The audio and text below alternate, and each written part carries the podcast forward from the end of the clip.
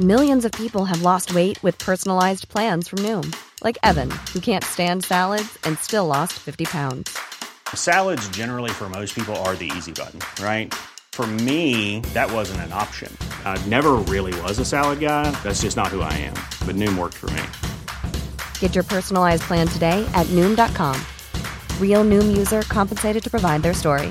In four weeks, the typical Noom user can expect to lose one to two pounds per week. Individual results may vary. Hey, it's Ryan Reynolds, and I'm here with Keith, co star of my upcoming film, If, only in theaters, May 17th. Do you want to tell people the big news?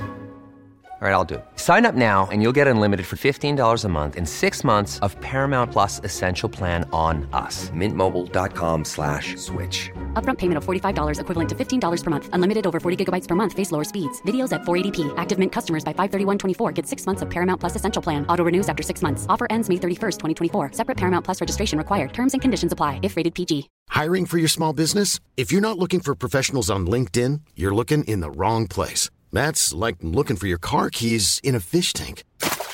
LinkedIn helps you hire professionals you can't find anywhere else, even those who aren't actively searching for a new job but might be open to the perfect role. In a given month, over 70% of LinkedIn users don't even visit other leading job sites. So start looking in the right place. With LinkedIn, you can hire professionals like a professional. Post your free job on linkedin.com slash people today. Hello, bienvenidas y bienvenidos a Las Reinas Podcast. Yo soy Larisa y estoy muy contenta y emocionada de traerles historias de reinas reales y honorarias, famosas y no tan famosas.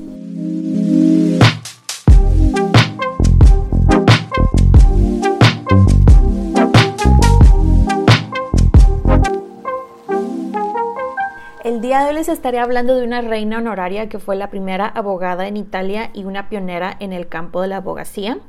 Su audacia y persistencia desafió los límites de su época. Esta es la historia de Lydia Poet. Ahora, antes de comenzar, ya saben, quiero hacer unas aclaraciones. La primera, no soy historiadora, solamente soy fan. La segunda, es probable que no vaya a pronunciar bien algunos nombres de personas, ciudades, etc. Así que me disculpo de antemano. Así que espero que se preparen una bebida, pónganse cómodos y acompáñenme mientras les cuento eh, de la vida de esta mujer. Como parte de este segmento que estoy llamando inspirado por series de Netflix, not sponsored, ya que en el episodio pasado les conté sobre la serie de la vida de la reina Carlota que va a salir en esta plataforma, pues este episodio está dedicado a otra serie que ya está en dicha plataforma y se llama en español La ley de Lydia Poet, que relata con muchas libertades artísticas y romance, la vida de la primera abogada italiana que abrió el camino para las mujeres en la abogacía y en los cargos públicos. La verdad está bastante cool la serie, al menos a mí me gustó. Se nota que son italianos ya que los personajes están impecablemente vestidos, incluso el decor está súper cool. Y si no saben qué ver, creo que les puede gustar esta serie. También les adelanto que probablemente va a ser un episodio eh, más corto de lo que están acostumbrados, ya que no hay muchísima información de Lidia. Y eh, como dijo la historiadora Clara Buonus, quien de hecho es la autora del libro Lydia Poet, una dona moderna, dijo de la serie, esta no es una biografía, no es la verdadera historia de Lidia, no cuenta completamente su historia, pero da a conocer al menos el nombre de Lydia Poet. Así que comenzamos. Pues miren, les cuento que eh, leí una frase en un libro que mencionan a Lidia y es la siguiente, la justicia es mujer, pero no siempre ha sido justa con las mujeres. Lidia nació el 26 de agosto de 1855 en un pueblo llamado Traversella eh, que la verdad por lo que vi en internet es un pueblo muy bonito, es como una pequeña aldea. Este lugar, Travesella, está cerca de la ciudad de Turín, al norte de Italia, cerca de los Alpes italianos. Sus papás fueron Giovanni Pietro, quien era cavaliere del Regno, o sea, el señor tenía un título, era un caballero pues, y su mamá fue una mujer llamada Mariana Richard Di Prali, me imagino que así se pronuncia, y ella venía de una familia de terratenientes ricos. Eh, eh, Lidia, les cuento, tenía siete hermanos, dos hermanas y cinco hermanos. Sus hermanos fueron Giovanni Enrico, quien, es el, eh, quien fue abogado y diputado, él es el que sale en la serie con ella. Su otro hermano fue Alessandro, quien fue oficial de caballería e inspector de propiedades del Estado. Tuvo otro hermano llamado Federico, quien fue alcalde como el papá y terrateniente, como los otros hermanos Ernesto y Alberto, que también, quienes también fueron capitanes de infantería. De sus hermanas, solamente sabemos que se llamaban Adele, bueno, Adele y Caterina, y lo único que sabemos es que se casaron. Eso es todo lo que sabemos de ellas. Lidia aprendió a leer a los tres años y era una niña muy curiosa. Ya para sus 10 años ella ya leía Voltaire y Balzac, lo cual no sé ustedes, pero eso se, me hace muy pro. Ella leía todos los libros de su casa, de la colección de su papá, y aparte tenían unos libros que un tío que se mudó a Suiza les había dejado, entonces tenía demasiado que leer. Como su familia tenía dinero, de hecho, fun fact, a los papás de Lidia se les conocía como los señores del valle, para que se den una idea, pues esto la verdad le ayudó a que pudiera estudiar. Ahora, paréntesis cultural, algo que me gustaría hablarles es sobre Italia en el tiempo que le tocó a Lidia. Les cuento que cuando ella nació ya estaba por unificarse Italia, bueno, al menos el comienzo de la unificación, y había un gap bastante considerable, no solamente entre las clases sociales, sino también entre las regiones en cuanto a educación. En términos generales, el sur de Italia tenía los índices más altos de analfabetismo y el norte tenía un porcentaje más elevado de gente educada, aunque fuera una educación bastante básica. Lidia, aparte de nacer en el norte de Italia, nació en una sociedad, el área vaya bastante, bueno, en una región más open-minded, este, más liberal, pues, y en el círculo inmediato en que nació, la verdad, era una posición pues bastante privilegiada.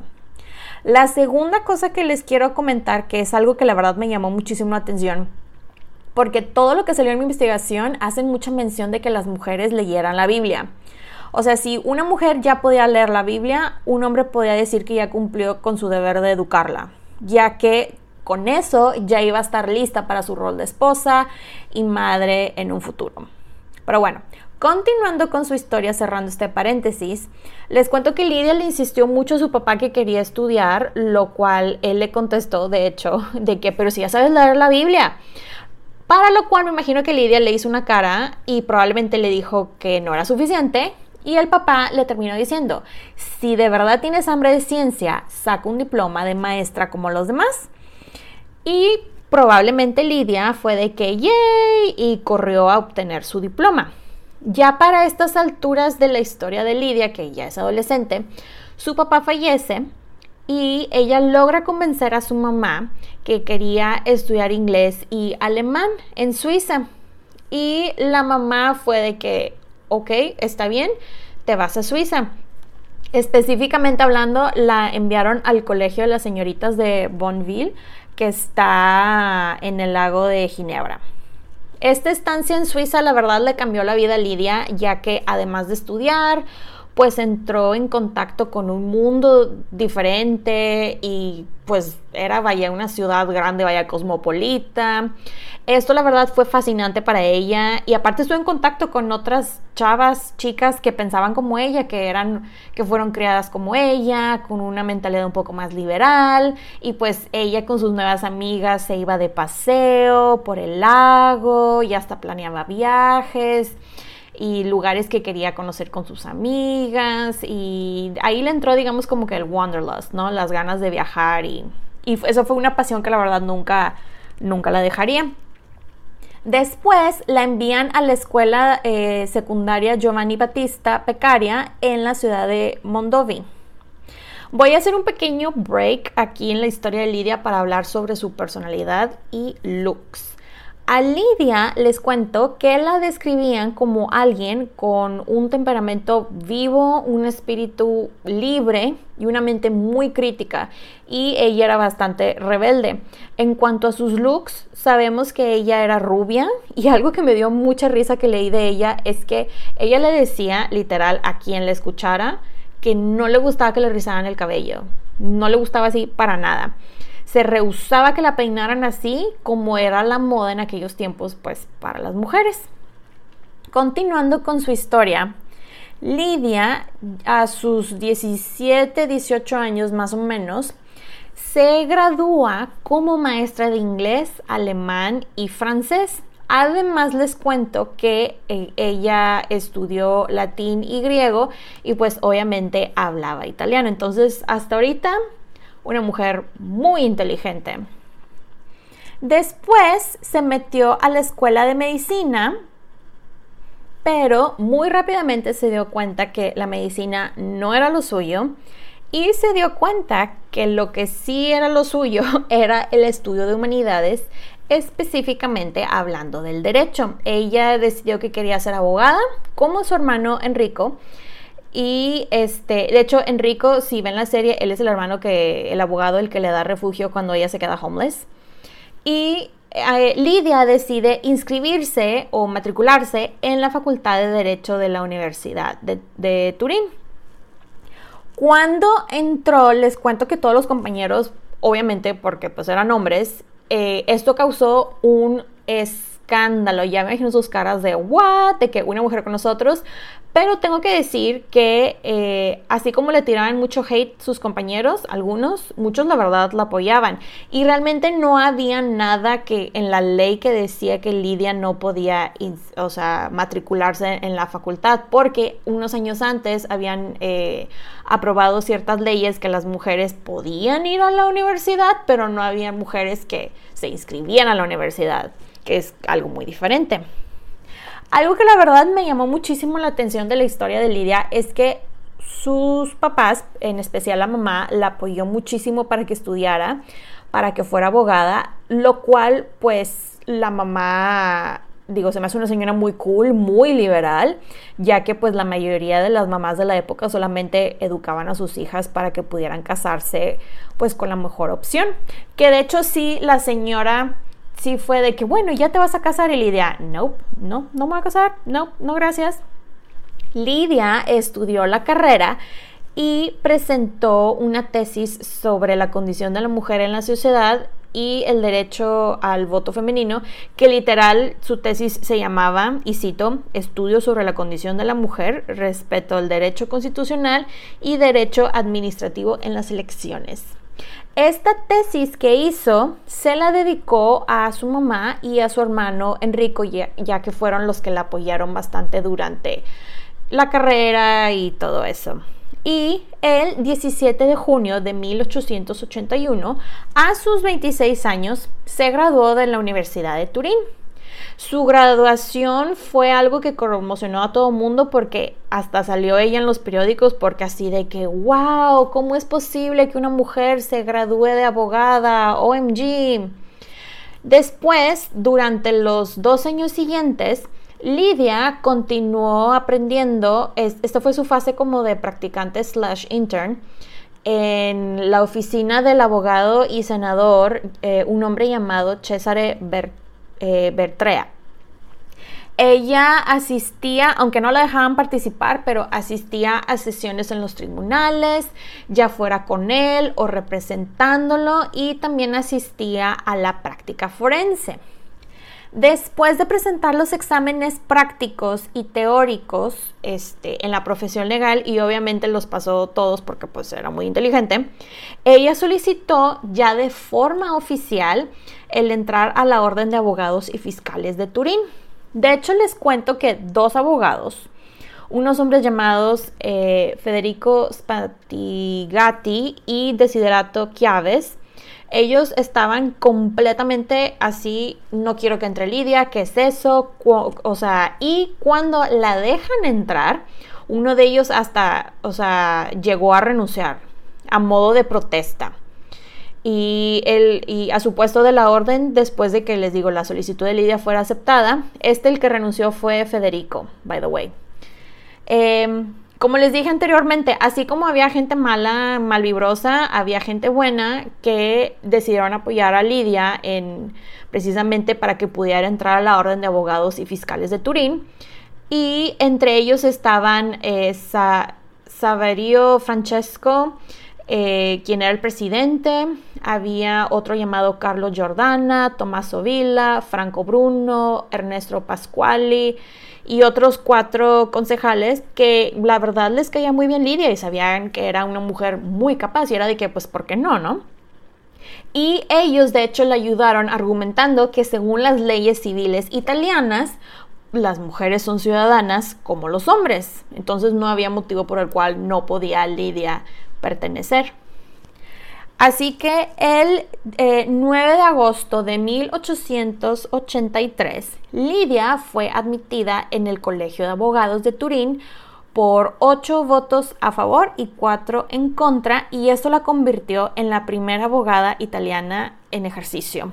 Esto fue, les cuento, un notición que hasta Lidia salió en el famoso periódico italiano Corriere della Sera el 4 de diciembre de 1883.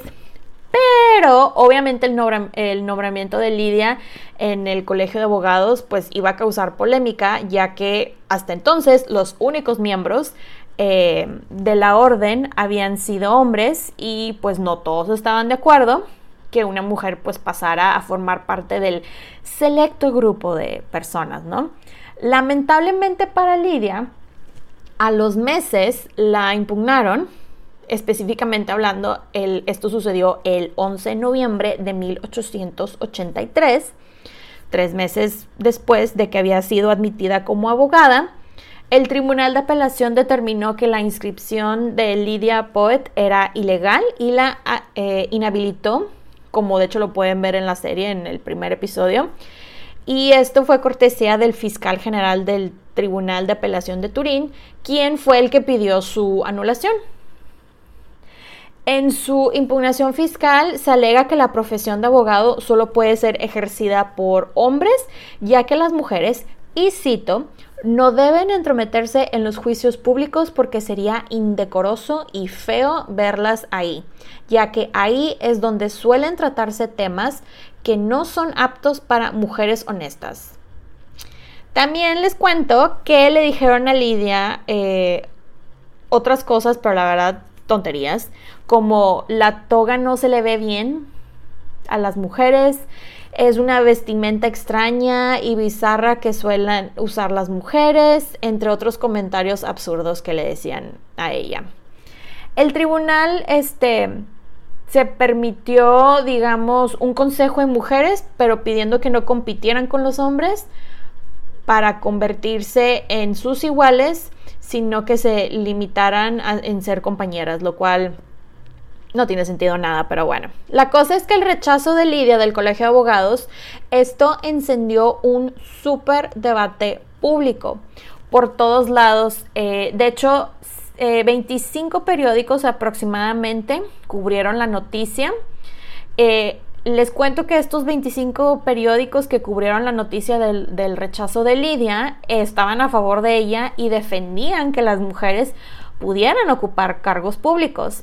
Ella aparte apareció en varias revistas, hasta estaban hablando de ella en diferentes círculos intelectuales, políticos, etc.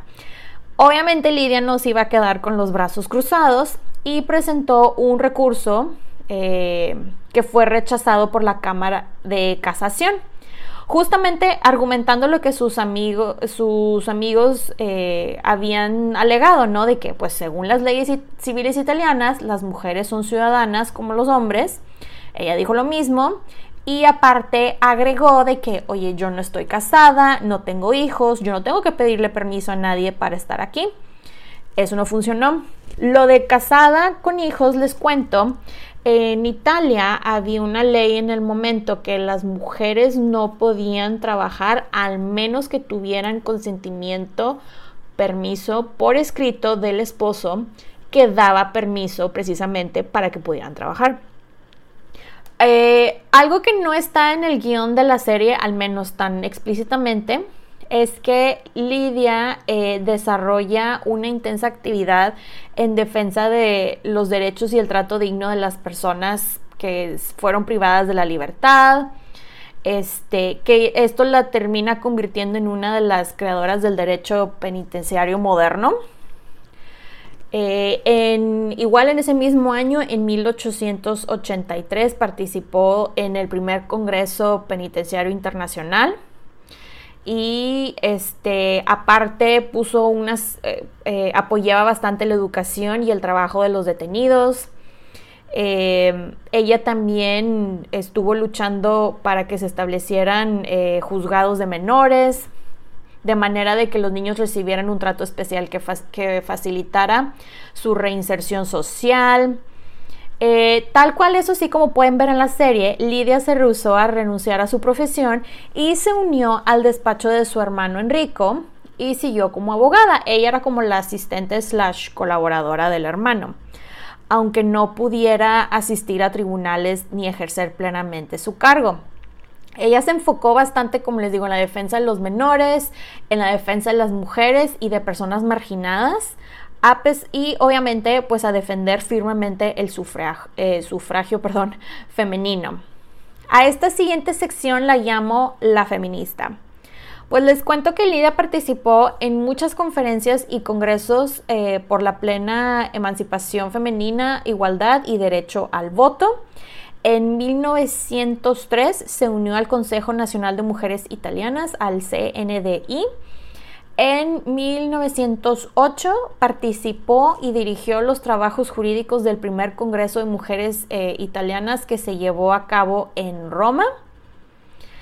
En em, perdón, 1914 presidió el Consejo eh, nuevamente que se celebra en Roma, en donde ella habló específicamente sobre la asistencia moral y jurídica hacia los menores ella este, quería básicamente reformar las prisiones y, este, y tenía como un plan bastante interesante de la educación para la infancia en Italia.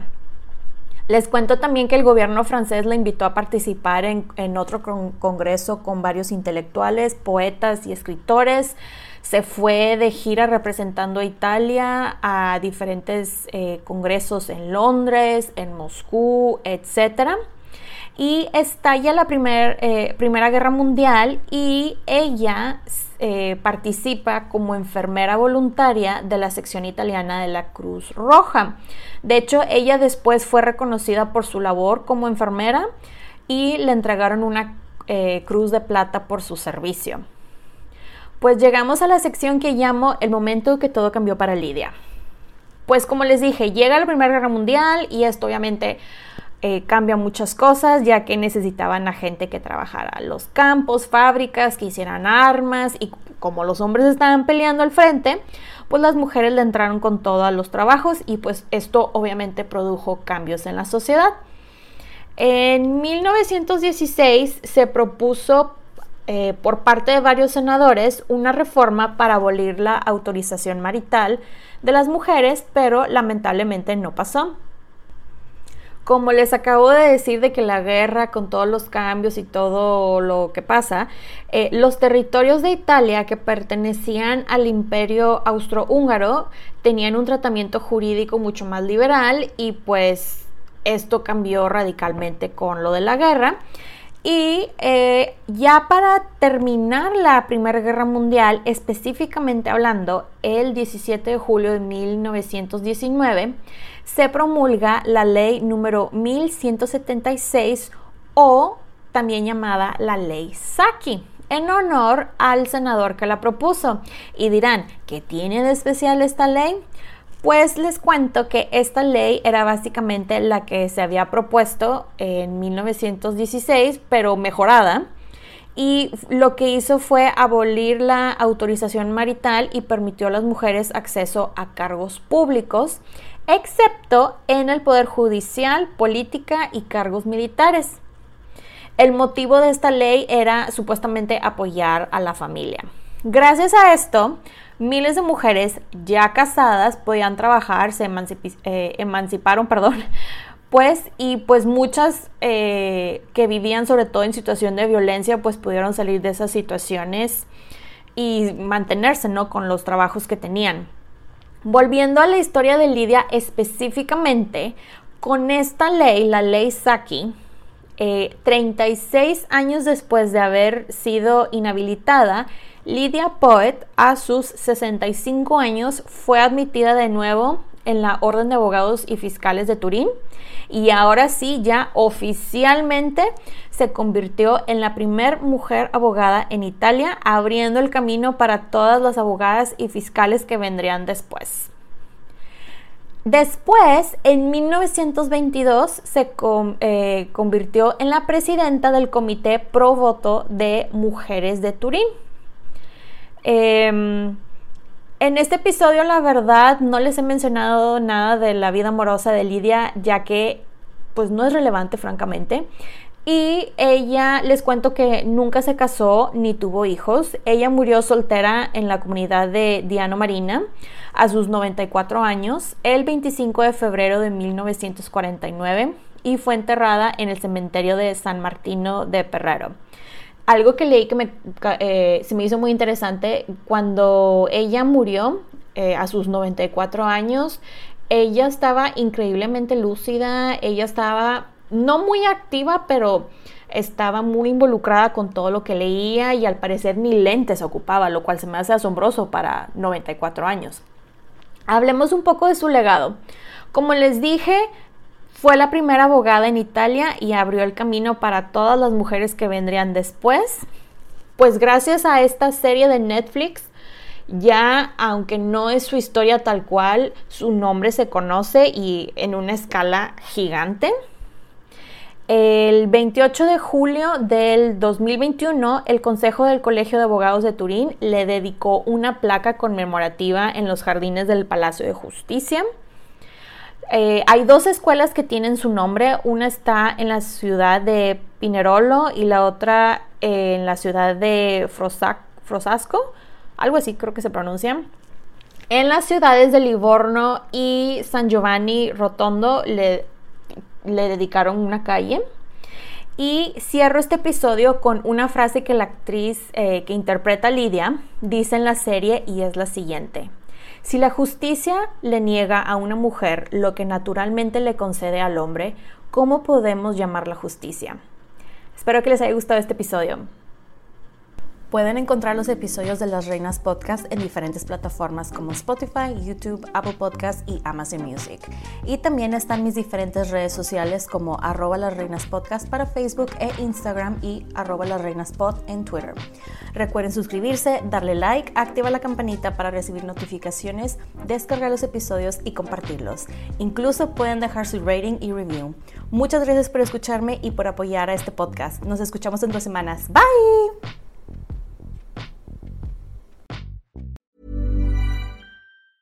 If you thought the only way to get a more defined jawline with natural looking results was through surgery, think again. Juvederm Volux XC is a non surgical injectable gel filler that improves moderate to severe loss of jawline definition and can help you achieve natural looking results with little downtime. Even better, this improved definition lasts up to one year with optimal treatment. No maintenance required. Improve jawline definition for a smooth, sculpted look with Juvederm Volux XC. For important safety information and to find a licensed specialist, visit juvederm.com. That's J U V E D E R M.com. Not for people with severe allergic reactions, allergies to lidocaine, or the proteins used in Juvederm. Common side effects include injection site redness, swelling, pain, tenderness, firmness, lumps, bumps, bruising, discoloration, or itching. There's a risk of unintentional injection into a blood vessel, which can cause vision abnormalities, blindness, stroke, temporary scabs, or scarring. Talk to a licensed specialist to find out if it's right for you.